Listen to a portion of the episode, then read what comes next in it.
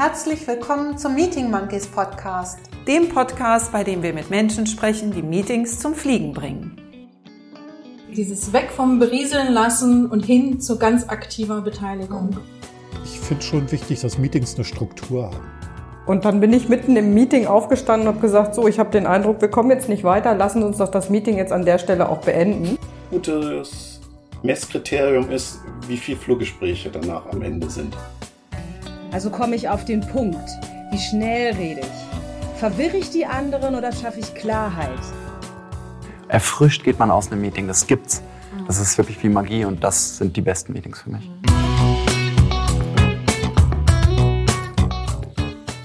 Herzlich willkommen zu einer neuen Folge des Meeting Monkeys Podcasts. Unser heutiger Gast ist Fred Dillenberger, Head of Corporate Real Estate Management bei der SMA Solar Technology AG in Nordhessen. Unser Thema heute hybride Meetings. Herzlich willkommen, Fred. Hallo. Schön, dich als Gast in unserem Podcast zu haben. Vielen Dank. Wie immer mit mir am Mikro ist meine Co-Moderatorin Thomas Pilz. Hallo. Und ich bin Claudia Schuh. Fred und ich kennen uns schon seit über 20 Jahren. Und in dieser Zeit war Fred eigentlich ständig unterwegs. Als Vielflieger, Vielfahrer und seit ein paar Jahren als Pendler zwischen seinem Job in Kassel und seinem Wohnsitz in den Niederlanden. Fred kennt also die Herausforderung des Arbeitens auf Distanz sehr gut. Da ist dann die Hürde zum hybriden Arbeiten nicht mehr hoch. Es ist also kein Zufall, dass Fred bei der SMA Teil der Initiative Neues Arbeiten ist, die sich unter anderem um hybride Meetings kümmert. Aber bevor wir richtig loslegen, Fred, stell du dich doch unseren Hörerinnen und Hörern mal kurz vor und erzähl ihnen, wer du bist und was du machst. Ja, vielen Dank. Von der Ausbildung her bin ich eigentlich Architekt. Und nachdem ich viele Jahre in der Bauindustrie gearbeitet habe, bin ich vor sieben Jahren zu SMA gekommen als Leiter Corporate Real Estate Management. Das heißt, ich habe die globale Verantwortung für alle Liegenschaften der SMA, von den Produktionsgebäuden über die Bürogebäude in Deutschland, aber auch in über 20 Sales- und Servicestationen weltweit. Und natürlich spielt eine zentrale Rolle die Beschäftigung mit dem Arbeitsplatz, mit dem Büroarbeitsplatz. Also Produktion ist das eine, aber der Büroarbeitsplatz ist natürlich auch ein ganz wichtiger Ort, an dem wesentlich zur Wertschöpfung des Unternehmens beigetragen wird. Und da vereinen sich quasi auch für mich ein Stück weit wieder die Interessen des Architekten, der gerne gestalten will und ermöglichen will, mit denen im Prinzip des Facility Managers, der eben auch Ermöglicher ist, um quasi ja, die besten Arbeitsbedingungen sowohl für die Fabrikarbeiter, aber auch für die Mitarbeiter im Büro zur Verfügung zu stellen. Von daher ist es so, dass das Thema Arbeitswelten oder wir nennen es auch Future Office schon für uns eine Rolle gespielt hat vor der Pandemie, weil wir uns überlegt haben, wie wir im Prinzip die Arbeitsatmosphäre gestalten müssen, damit Mitarbeiter optimal unterstützt werden in den verschiedenen Tätigkeiten im Büro. Sehr spannend und genau ja. das Richtige für uns. Ne? Danke, Fred. Unsere Hörer und Hörerinnen möchten sicherlich noch ein bisschen mehr von dir erfahren. Ich weiß nicht, ob du schon mal in eines unserer Podcasts reingehört hast und das A- oder B-Spiel kennst. Daher die Frage, sagt dir das was, A- oder B-Spiel? Ich habe schon mal einen, einen Podcast von euch gehört, ja. Ja, okay. Das heißt, ich gebe dir jetzt zwei Begriffe und du sollst dich möglichst spontan für eines dieser beiden Begriffe entscheiden. Ich fange mal an. Kaffee oder Tee? Kaffee. Reden oder schweigen? Schweigen. Zug oder Auto? Auto. Orange oder Schwarz-Rot-Gold? Orange. Allein entscheiden oder gemeinsam entscheiden? Gemeinsam entscheiden. Bier oder Wein? Wein. Achtsamkeit oder Multitasking? Achtsamkeit. Spotify oder Netflix? Spotify. Nordsee oder Rhein? Nordsee. Direkt oder diplomatisch? Ich bemühe mich um Diplomatie. Buletten oder Bitterballen? Bitterballen. Homeoffice oder Büro?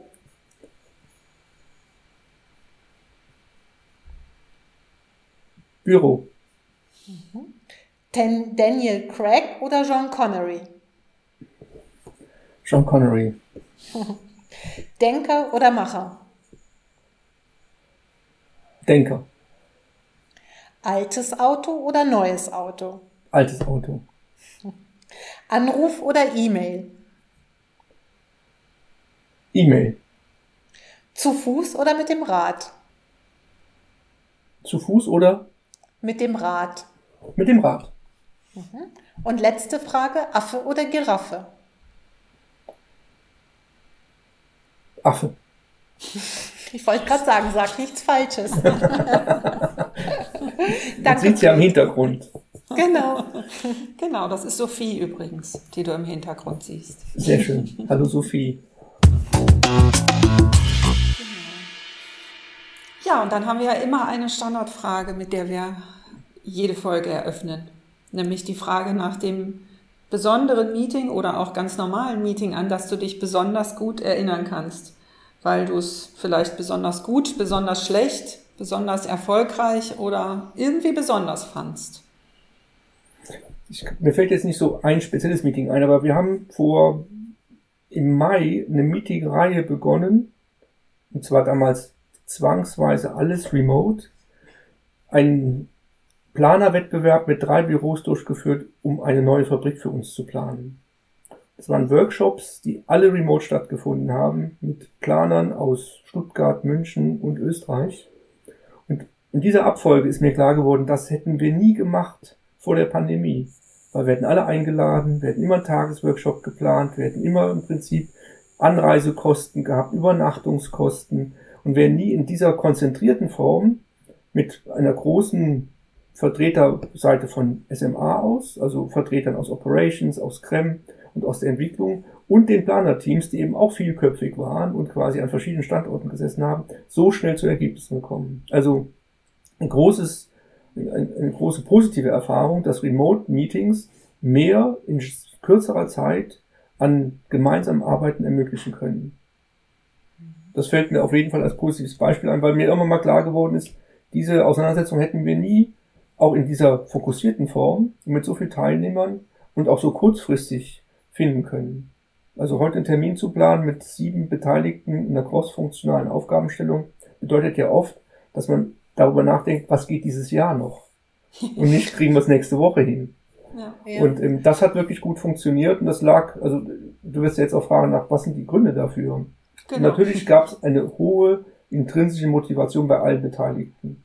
Ich glaube, Arbeit gelingt sowieso nur dann, wenn die Leute es gerne machen und Spaß daran haben. Und was natürlich hinzukommt, ist, es war sehr gut vorbereitet.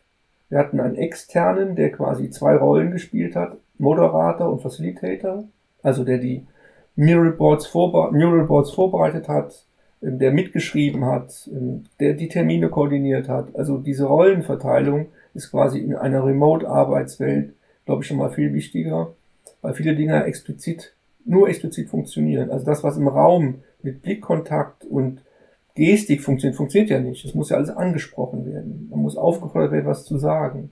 Man muss irgendwie quasi dann auch die Zettel kleben, um dann auch wirklich ein, ein gemeinsames Arbeitsergebnis zu erzeugen. Das hat da gut funktioniert. Und das war für mich ein gutes Beispiel, dass Remote-Arbeit gut funktioniert. Das ist noch keine Hybridarbeit. Das ist nochmal was anderes. Nee, da haben wir ja noch nicht nachgefragt. Genau.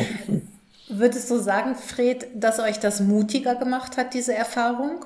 Weil du hast ja gesagt, das hätten wir vorher nie gemacht und äh, jetzt war einfach die Situation so. Nochmal so als Learning, hat euch das insgesamt mutiger gemacht? Also mutiger auf jeden Fall, heute Dinge zu beginnen, ohne quasi genau geplant zu haben, wer wann wohin fährt und sich mit wem trifft. Also das ist auf jeden Fall heute eine ganz andere Fragestellung. Es wird ja als die zweite Möglichkeit erst überlegt, müssen wir uns dafür treffen? Müssen wir da irgendwo für hinfahren? Macht, ist das notwendig? Sondern das Normale eigentlich ist aus heutiger, im Moment zumindest zu sagen, wir verabreden uns zu einem Teams- oder einem Zoom-Meeting und versuchen die Dinge in dem Zusammenhang zu klären. Also mutiger, vielleicht, wir sind da sehr pragmatisch. Und wir haben ein großes Glück gehabt, glaube ich. Wir haben zwei Dinge zufälligerweise kurz vor der Pandemie im Unternehmen eingeführt. Das eine war Teams. Wir hatten Teams schon und viele haben sich gefragt, wofür brauchen wir das eigentlich? Und waren plötzlich überrascht, oh, das passt ja unglaublich gut. Und das zweite ist, wir haben uns vorher schon zumindest in Teilbereichen damit beschäftigt, wie wir den persönlichen Arbeitsplatz aufgeben, also das Territorialprinzip verlassen. Das war für Teile, für Teile im Unternehmen war das schon, also für Teile der Mitarbeiter gewohnt. Und, ja. und diese beiden Themen, also auf der EDV-Seite oder IT-Seite gut gerüstet zu sein und schon mal gelernt zu haben, ohne Papier zu arbeiten. Weil das ist mhm. quasi mit der Aufgabe des Territorialprinzips ja sofort verbunden. Ich habe keinen Aktenschrank mehr hinter mir stehen, weil ich sitze ja jeden Tag ein bisschen woanders. Mhm. Das hat die Dinge sehr erleichtert. Schöner Begriff, das macht es ja nochmal sehr bildlich. Also ich kann mir gerade vorstellen, wie das äh, gewesen sein muss zu diesem Zeitpunkt. Auch sich zum Teil so angefühlt hat. Ne? Ja, das ist also wirklich spannend und da waren wir eben relativ weit und das hat uns dann unglaublich geholfen, weil der Bruch mit dem Beginn der Pandemie zu Hause zu arbeiten war ja sehr extrem. Also von heute auf morgen war keiner mehr im Büro. Mhm. Und wir waren sehr flexibel. Wir haben den Mitarbeitern erlaubt, die Bildschirme mitzunehmen. Wir haben den Mitarbeitern erlaubt, auch Bürostühle mitzunehmen. Wir haben also relativ schnell reagiert und gesagt, ihr könnt euch quasi zu Hause so ausstatten, dass es funktioniert. Und dann ging der Wechsel zunächst mal relativ reibungslos. Mhm. So, die langfristigen Auswirkungen sind ein anderes Thema.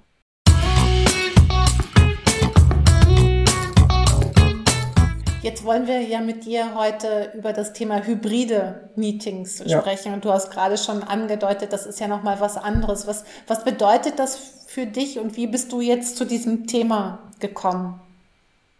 Also für mich bedeutet es, dass wir eine Arbeitssituation haben, wo ein Teil der Teilnehmerinnen eben ähm, nicht im Büro ist, nicht in Präsenz ist und ein anderer Teil eben in Präsenz. So würde ich es erstmal definieren als hybrides Meeting. Warum beschäftigen wir uns damit? Ich, das hat was, glaube ich, ganz stark damit zu tun, dass wir uns mit den Auswirkungen der Pandemie beschäftigen. Wir beschäftigen uns mit dem Thema Post-Corona. Das machen wir schon eine Zeit und sind immer wieder erstaunt, dass es doch länger dauert als erwartet. Also wir hätten uns gerne schon Post-Corona eigentlich nach dem Sommer jetzt eingerichtet. Und dann haben wir gesagt, na, vielleicht schaffen wir es quasi zum Winter. Und jetzt wird sichtbar, es wird auch sehr wahrscheinlich erst im nächsten Frühjahr Post-Corona in irgendeiner Form sein. Und zwar deshalb, weil wir wir haben Umfragen gemacht mit den Mitarbeitern, wo rausgekommen ist, dass ungefähr die Hälfte der Mitarbeiter nur noch zwei bis drei Tage ins Büro kommen möchte in einem Post-Corona-Szenario. Die erste Umfrage dazu haben wir im April diesen Jahres gemacht. Also relativ früh, weil wir jedes Jahr eine Creme-Umfrage machen, wo wir alle unsere Services abfragen, quasi so ein Feedback aller unserer Nutzer einholen, wo wir uns verbessern können. Und wir haben dieses Jahr erstmalig Fragen addiert Neben ist es sauber genug und ist es Essen gut und der Parkplatz immer verfügbar, die sich also mit dem Thema, was brauchst du eigentlich nach der Pandemie? Und da kam eben raus, etwas unterschiedlich nach den Abteilungen, nach den einzelnen Bereichen, dass aber zwischen zwei und drei Anwesenheitstagen sich die Mehrzahl der Mitarbeiter wünscht für, die, für den Zeitraum nach der Pandemie. Und wenn man das dann weiterdenkt, heißt das ja, dass ich davon ausgehen muss, dass die Mitarbeiter sich diese Tage wählen nach irgendwelchen Gesichtspunkten Sport am Nachmittag der Kinder, Nachhilfeunterricht, Rasenmähen, Großeltern besuchen, was auch immer, weil sich eine stärkere Vermischung von Privat und Arbeit ergeben hat. Der Tagesablauf ist nicht mehr so sortiert, was viele sehr, sehr, sehr schätzen.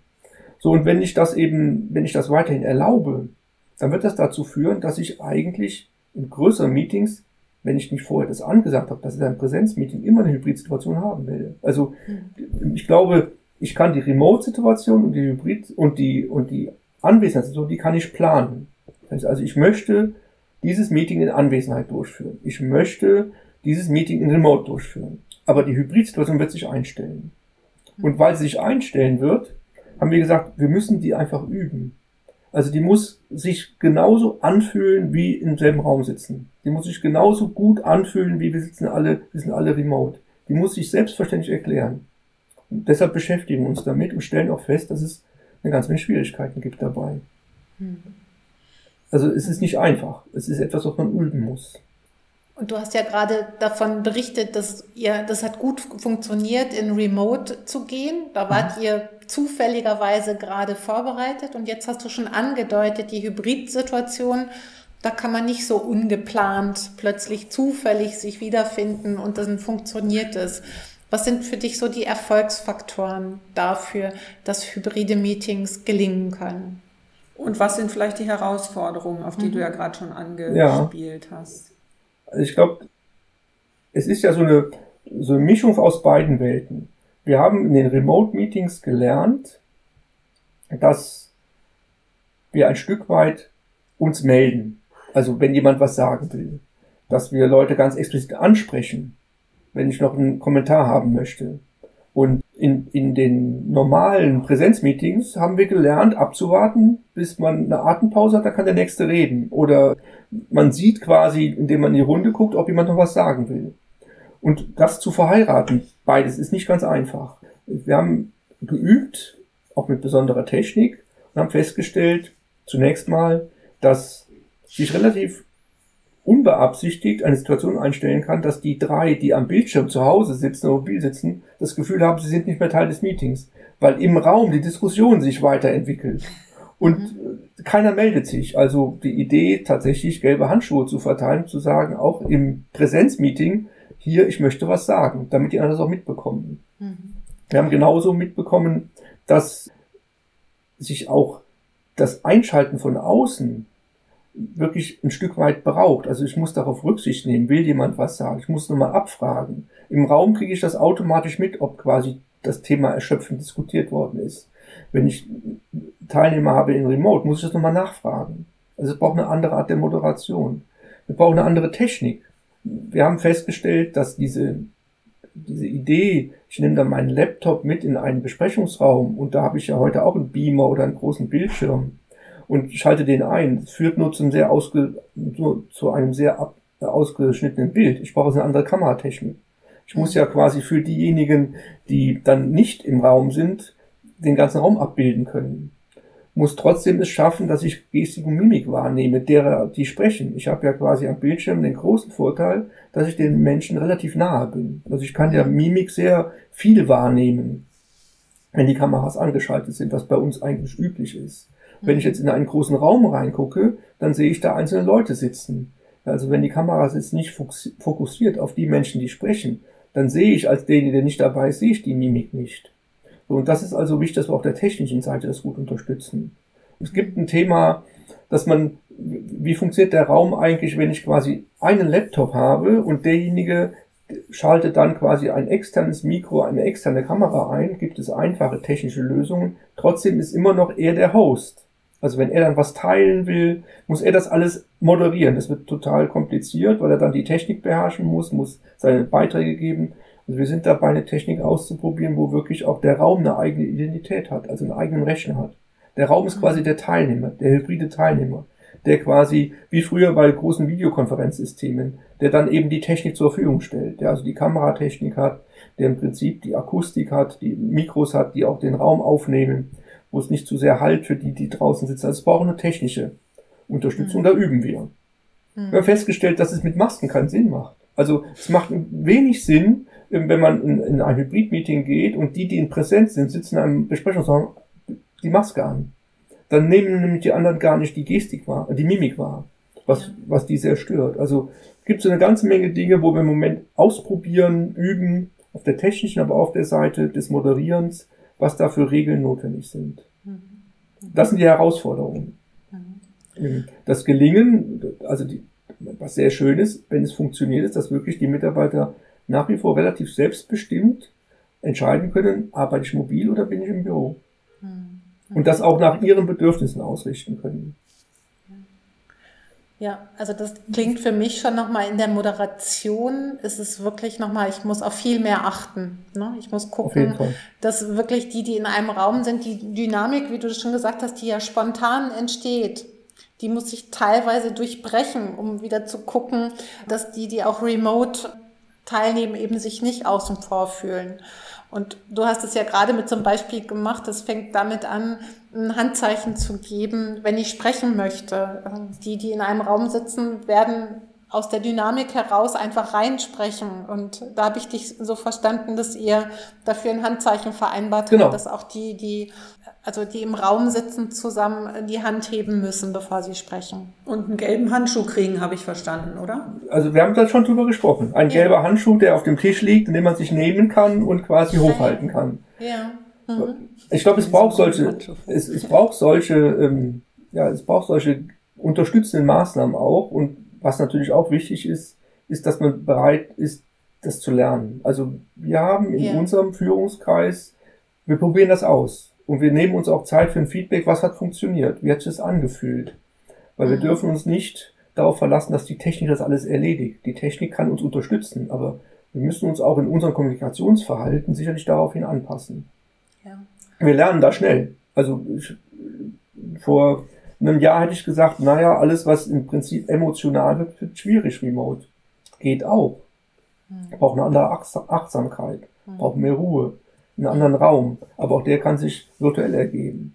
Und man muss es üben. Wir sind da, glaube ich, schon als Menschen befähigt, schnell zu lernen, aber man muss es wirklich üben.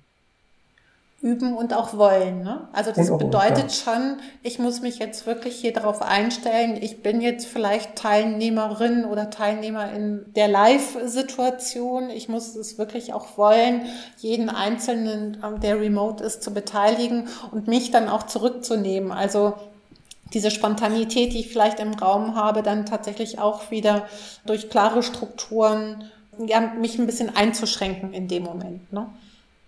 Ich also glaub- alles im Blick zu haben.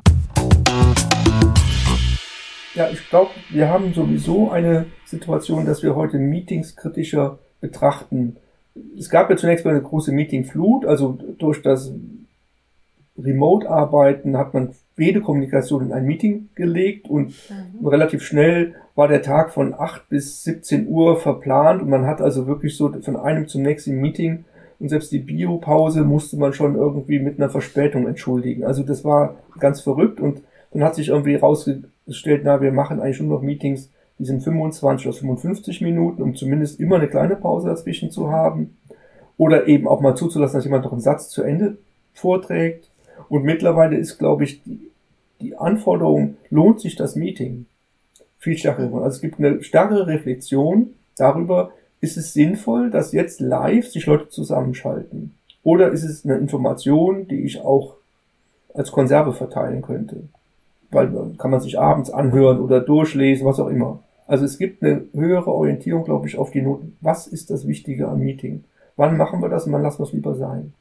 Das wird sich auch noch verschärfen. Da wird es noch mehr Erfahrung geben, wie viele Dinge können wir quasi kürzer fassen, ganz anders machen, weil eben es ein anderes Bewusstsein entstanden ist. Das war früher, war das so im Arbeitsalltag, naja, gut, man geht Ja. ins Büro und sitzt einen halben Tag in irgendwelchen Meetings und die dauern noch immer so lange, wie man sie geplant hat, nämlich eine Stunde, weil alle noch einen Kaffee holen, sich hinsetzen und dann geht man auch nicht vorher raus. Das ist heute anders. Das hat sich sehr schnell eine Veränderung ergeben.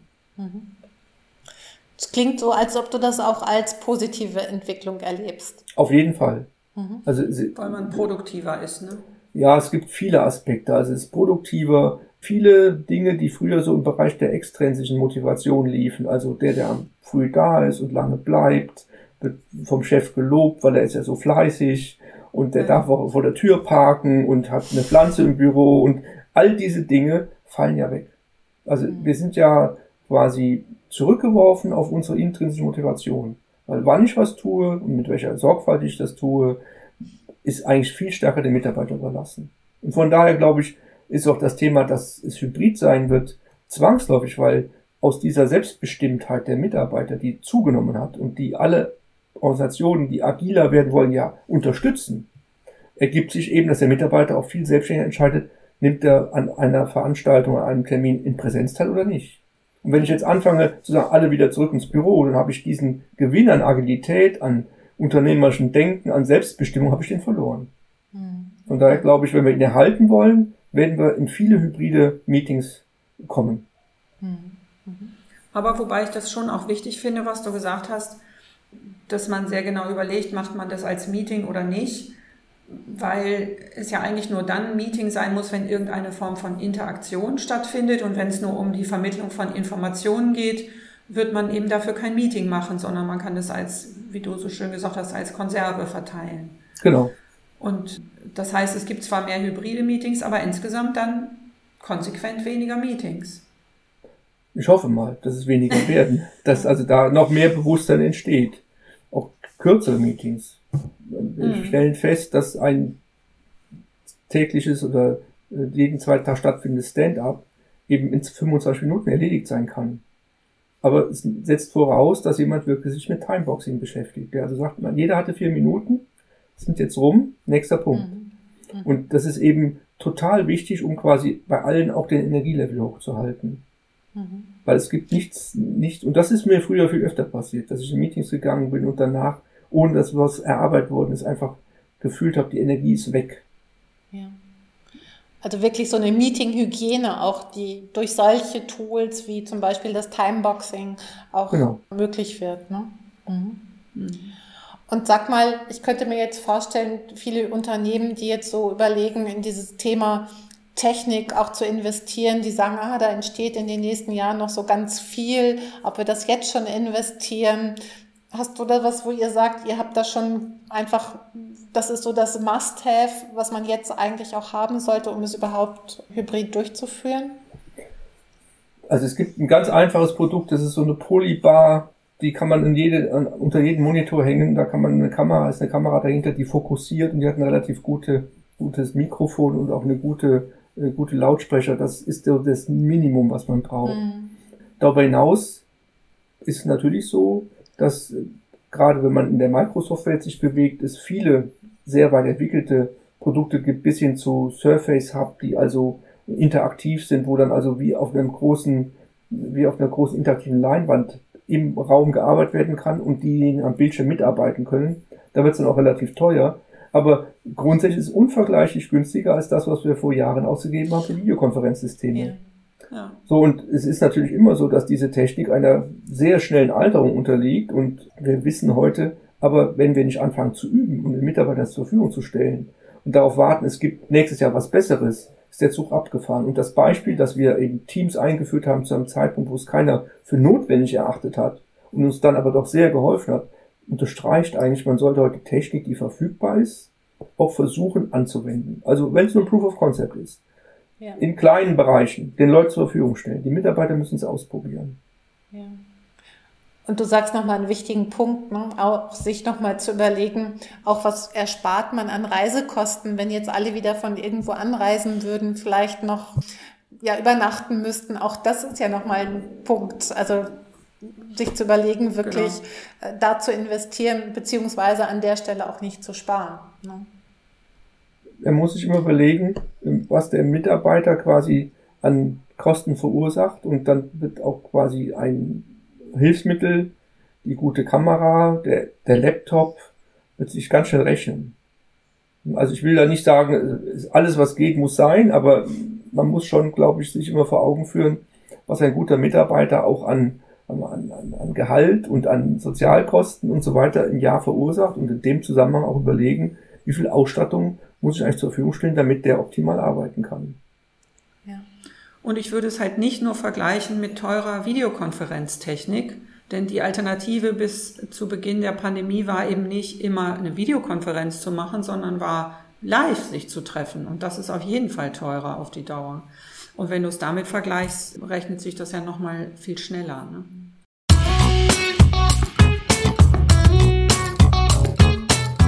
Nun wissen wir ja alle, dass Technik ist im Grunde wahrscheinlich zum Thema gelingende hybride Meetings eigentlich eine Nebensache, die selbstverständlich sein sollte, sondern dass andere weichere, in Anführungsstrichen weichere Faktoren eigentlich viel, viel wichtiger sind. Wie ist da so dein Blick drauf, Fred? Also völlig richtig. Ich glaube, das ähm, Entscheidende ist, dass sich eben auch Führungskultur ändert. So, und ähm, dass wir lernen, dass im Prinzip der Vorgesetzte nicht derjenige ist, der es am besten weiß und deshalb am längsten spricht und im Endeffekt die Entscheidungen trifft, sondern eigentlich nach meinem Verständnis derjenige sein soll, der quasi die, den anderen die Möglichkeiten gibt, ihr Wissen und ihre Talente einzusetzen, um zur besten Lösung zu kommen. Und, und dieses geänderte Verständnis kann man unterstützen durch andere Technik, andere Meetings, andere Arten der Zusammenarbeit. Aber es geht sicherlich bei der Führung los. Die Führungskraft, die sagt, ich entscheide, wann ich quasi erreichbar bin und wann ich jemanden erreichen will. Am liebsten weiß ich, wo alle sitzen, weil sie haben alle ihren zugeordneten Arbeitsplatz. Da kann ich immer hingehen und fragen. Und ich war aber die Tür zu, wenn ich nicht gestört werden will. Das ist halt eine Führungskraft, die mit der neuen Technik nicht zurechtkommen wird. Hm. Wo ich aber auch die Frage habe, wie viel, also wie lange die Mitarbeiter, die ja auch immer mehr entscheiden können, wo sie arbeiten wollen, wer der attraktive Arbeitgeber ist, wer ihnen die Aufgaben bietet, die sie interessieren, wo sie ihre Talente einsetzen können, wie lange die sowas auch mitmachen. Also wir sind ja, merken das ja auch gerade in Nordhessen, dass wir jetzt nicht quasi der Nabel der Welt sind, wo sich alle Talente unbedingt auch niederlassen wollen, sondern wir müssen ja auch da darüber nachdenken, wie wir auch attraktiv sein können für Talente. Und da ist natürlich auch heute das Thema, dass man nicht unbedingt an dem Wort wohnen muss, wo man arbeitet, auch sicherlich eins, was uns in die Karten spielt. Ja, und das, äh, für mich stellt sich nochmal die Frage, wie, wie zeigt sich das für dich auch nochmal konkret im Meeting? Du hast ja das Thema jetzt Führungskultur angesprochen. Wie, welche, sag ich mal, vielleicht auch guten Erfahrungen hast du da jetzt gemacht mit, mit Führungskräften, die eher in die Richtung gehen, von der du jetzt auch gesprochen hast. Du hast ja gesagt, ihr selber probiert vieles aus, ihr reflektiert danach miteinander. Wie würdest du vielleicht das beschreiben, auch auf so eine Meeting-Situation? Was ist da für dich so eine Vorbildfunktion eines Vorgesetzten oder einer Vorgesetzten? Also ich glaube, der Vorgesetzte sollte im Meeting eigentlich ein Teilnehmer sein, der seinen Beitrag genauso wie der andere leistet. Und mhm. muss auch nicht unbedingt immer dabei sein. Wenn nämlich Meetings zu Ergebnissen kommen, wo alle, die dazu was zusammen anwesend sind, muss der Vorgesetzte gar nicht dabei sein. Mhm. Also ich glaube, als Vorgesetzter überlege ich mir, kann ich zu dem Meeting etwas beitragen? Mhm. Gibt es eine Frage, die nur, ich, die nur ich beantworten kann? Gibt es einen Kontext, den nur ich vermitteln kann? dann ist es mhm. sinnvoll, dass ich dabei bin. Ansonsten ist in den allermeisten Meetings ist das Wissen der Spezialisten vorhanden. Es muss jemanden geben, der es moderiert. Das könnte auch meine Rolle mal sein. Ähm, muss aber nicht, sagen, genau. muss aber nicht unbedingt so sein. Aber das ist eigentlich, ich muss quasi eher den Kontext, das Umfeld beobachten und das ermöglichen. Ja. Aber das und, war mein Gedanke gerade, wenn ich die Leute alle zusammengetrommelt habe in meinem Team und die treffen sich ich kann ja nicht davon ausgehen, dass die von vornherein auch schon selber befähigt sind, das zu moderieren. Wie kann ich denn mein Team in die Lage versetzen, vielleicht ohne mich auch eine gute Meeting-Moderation zu haben? Was, wie macht ihr das, wenn ihr nicht dabei seid, dass die Leute sich selber moderieren? Also es gibt eine Vielzahl von, von, von Weiterbildung oder von Initiativen im Unternehmen, wo eben Mitarbeiter, ob nun im Loop Approach oder in agilen äh, Techniken oder Working Out Loud, also immer wieder die Erfahrung machen, sie werden persönlich befähigt, um quasi ihren Wertbeitrag mit anderen zu teilen und auch Fragestellungen nach vorne zu bringen. Also ich, es, es ist so wie so eine Grassroots-Bewegung, wo an vielen Stellen Dinge initiiert werden, die quasi in eine Richtung gehen, dass die Mitarbeiter stärker unternehmerisch, eigenverantwortlich ihren Beitrag leisten. Mhm. Und das, das vernetzt sich irgendwann.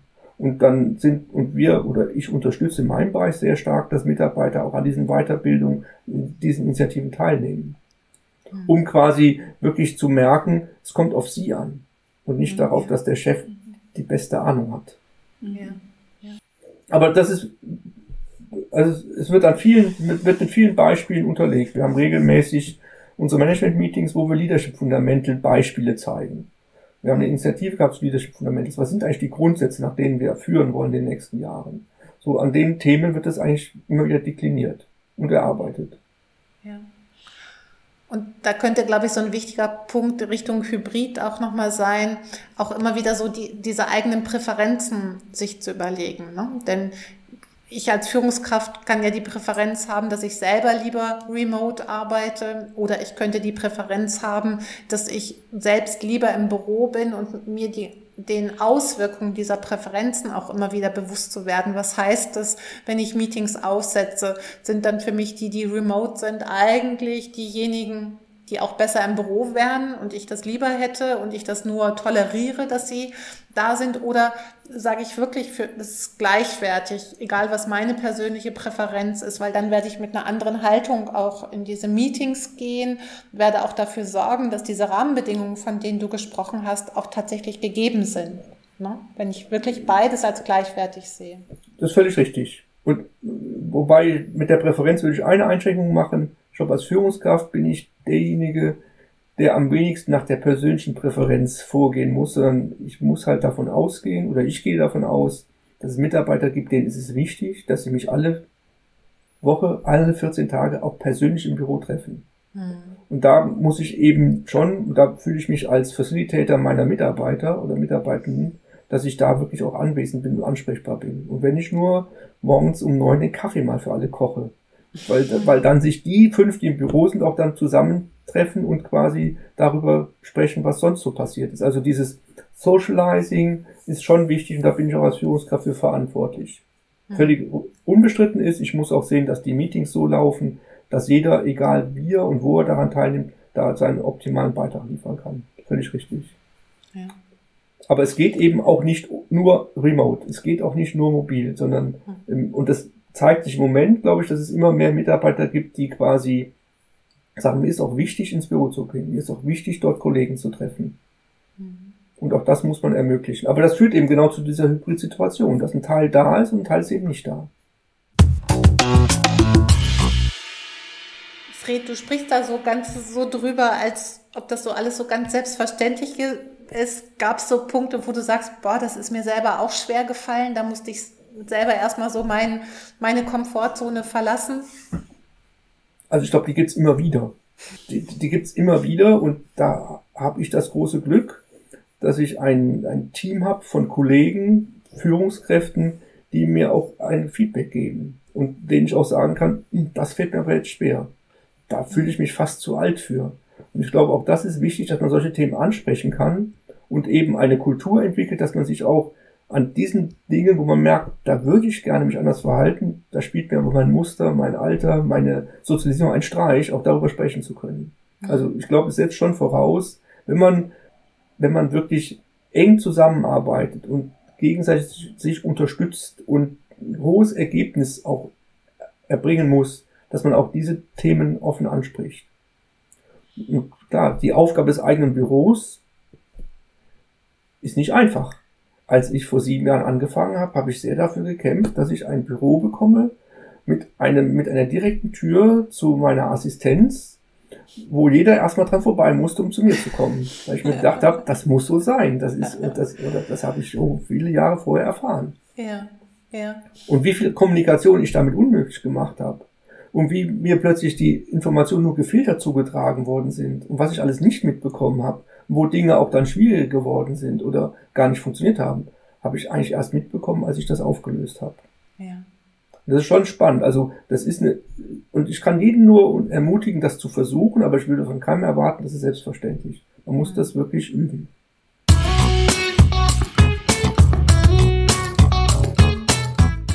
Was ich spannend finde, ist wirklich, dass du hier so im Laufe des Gesprächs so viel unterschiedliche Aspekte ansprichst, die eigentlich zeigen, dass so ganz viele kleine Bausteine der Unternehmenskultur, sei es eben das Thema Räume, sei es auch, was ich total gut finde, das Thema Austausch miteinander, was ja da spricht, dafür spricht, dass ihr auch viel Vertrauen zueinander habt und, und dass eben da eine Kultur herrscht, wo das auch nicht bestraft wird, wenn man seine Schwächen äh, mal zeigt. Also die ganz unterschiedlichen Aspekte in der ganzen Bandbreite sind bei euch eigentlich auf dem Weg zum, zum dauerhaft Agilen und, und ihr hinterfragt euch ständig und du benutzt immer zu Vokabeln wie wir sind da am Lernen und am Probieren, was ja auch so eine klassisch agile Herangehensweise ist, eben nicht zu sagen, wir machen das jetzt so, sondern wir üben das. Und das ist eigentlich das, was ich als Learning, glaube ich, aus dieser Folge auch mitnehme, was ich, was uns natürlich vorher klar war, aber was hier nochmal so deutlich wird, es ist eben nicht mit nur Meetings, nur hybrider Technik, nur einer bestimmten Haltung getan, sondern es muss auf der ganzen Bandbreite dessen, was äh, eine Unternehmenskultur eben befüllt, irgendwie eine Veränderung geben, damit das funktioniert. Und das zeigt sich, finde ich, in deinen Ausführungen jedes, also jeder einzelnen Sache sehr schön. Ja, und ich würde das, ich würde das gerne noch ergänzen, weil manchmal hat man ja so den Eindruck, das hat was mit Älteren und Jüngeren zu tun. Und Claudia, darüber haben wir schon viele Male gesprochen. Für uns hat das was mit Haltung zu tun und diese Haltung hat nichts mit dem biologischen Alter zu tun, sondern mit der Haltung dazu, wie, wie möchte ich mich einbringen im Arbeitsleben, natürlich insgesamt auch, welchen Beitrag möchte ich leisten und mich auch selbst immer wieder betrachte, dass ich lernen kann. Also dass es immer noch etwas gibt, was ich auch lernen kann, egal wie alt ich bin. Ne, wir ja. beiden sind ja auch nicht mehr die ganz jüngsten. Nicht mehr 23. Nicht mehr 23, genau. Und ich finde, das ist auch nochmal ein gutes Beispiel dafür. Und das könnte ich auch noch ergänzen, weil Fred eben auch genau das ja angesprochen hat mit dem Alter. Fred ist ja auch nicht mehr 23, soweit ich weiß. Mhm dass es anscheinend auch eine Kultur bei euch im Unternehmen gibt, die auch das nicht bestraft, sondern die sagt, okay, von Fred können wir was lernen, der hat eben auch schon drei, vier Jahre Erfahrung auf dem Buckel. Und wenn er die Haltung mitbringt, dass er was lernen will, dann passt das hier und dann muss der nicht aussortiert werden. Das, das ist richtig, wobei ich mir manchmal wünschen würde, dass es mehr Konfrontation mit jungen Leuten gibt. Also mhm. dass das Reinkommen für junge Leute als Talent dann auch wirklich auf Führungsebene Ideen einbringen, könnte man noch verbessern. Also mhm. es ist tatsächlich so, dass in so einem Unternehmen nach wie vor das Alter und die Seniorität eine zu große Rolle spielt. Wir mhm. brauchten mehr junge Leute, die uns auch fordern. Aber ich glaube, das ist in großen Unternehmen oft so, dass natürlich über Jahrzehnte ja quasi Beförderung mit Alter zu tun hatte. Diversität ist bei uns entwicklungsbedürftig. Also da, da gibt es schon noch eine ganze Menge Themen, an denen wir arbeiten müssen, wo uns noch Herausforderungen bevorstehen und die ich sehr begrüße, wenn wir da schneller werden. Hm. Ja, ja aber ihr macht's ja. genau. genau. Und wenn die Leute hören, wie, wie beweglich ihr letztendlich seid und wie willig ihr an solchen Themen arbeitet, dann werden vielleicht auch die Jüngeren sich sogar nach Nordhessen bewerben. Das würde ich euch zumindest wünschen. Genau. Also das hoffen wir sehr. Also das ist auch wirklich, meine, hinzu kommt ja noch, dass wir letztendlich auch ein Produkt oder in einem Feld arbeiten, ja. wo sich eigentlich junge Leute unglaublich angezogen fühlen müssten, weil wir mit unseren Dingen natürlich aktiv einem Klimawandel entgegenarbeiten und ja. da sicherlich auch von dem Purpose her sehr gut passen und auch sehr überzeugt sind und ganz viele Überzeugungstäter auch im Unternehmen haben. Also so eine Grundhaltung, die alle, also sich alle Mitarbeiter mit dem Produkt oder mit der Dienstleistung, mit, dem, mit den Lösungen identifizieren, die ist schon auch ganz wichtig. Ja, schön. Ja. Haben wir was in Richtung hybride Meetings, haben wir noch was vergessen? Fred, was wir noch nicht gefragt haben. Was du noch loswerden möchtest. Also ich kann es eigentlich nur noch mal wiederholen. Ich kann alle nur motivieren, es zu üben. Mhm. Es wird nicht direkt funktionieren. Es braucht Reflexion. Es braucht einfache Erkenntnisse, gelbe Handschuhe verteilen.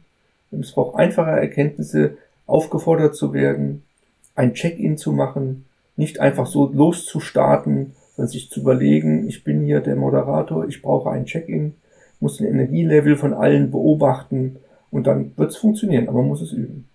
Ja. Mhm. Danke dir. Schön. Ja, und dann haben wir ja zum Schluss immer drei Sätze, die wir dich bitten zu beenden. Das überrascht dich nicht, du hast sie für die Vorbereitung schon bekommen. du hast sie schon verraten. Du musst nicht improvisieren. Ja, und ich starte einfach mal mit dem ersten. Ein absolutes No-Go in Meetings ist für mich. Wenn jemand sich die ganze Zeit selbst darstellt, ununterbrochen redet und nicht darauf achtet, ob die anderen überhaupt noch daran interessiert sind. Mhm. Für mich kommen Meetings in Schwung, wenn wenn es einen guten Check-in gab, wenn sich Ideen befruchten, wenn also der Energielevel bei allen Teilnehmern hoch ist und ich danach aus dem Meeting gesagt, auch wir haben richtig eine neue Erkenntnis gewonnen, eine Idee nach vorne gebracht. Ja, und wahrscheinlich passt das auch zu mir machen Meetings Spaß, die gut vorbereitet sind, wo man Ideen weiterentwickelt, wo alle zuhören und das Zugehörte auch in den eigenen Gedanken weiterentwickeln. Sehr schön, vielen Dank. Danke, Fred. Tolles Gespräch, vielen Dank. Ich habe zu danken. Es hat Spaß gemacht. Alles Gute euch. Ja, danke.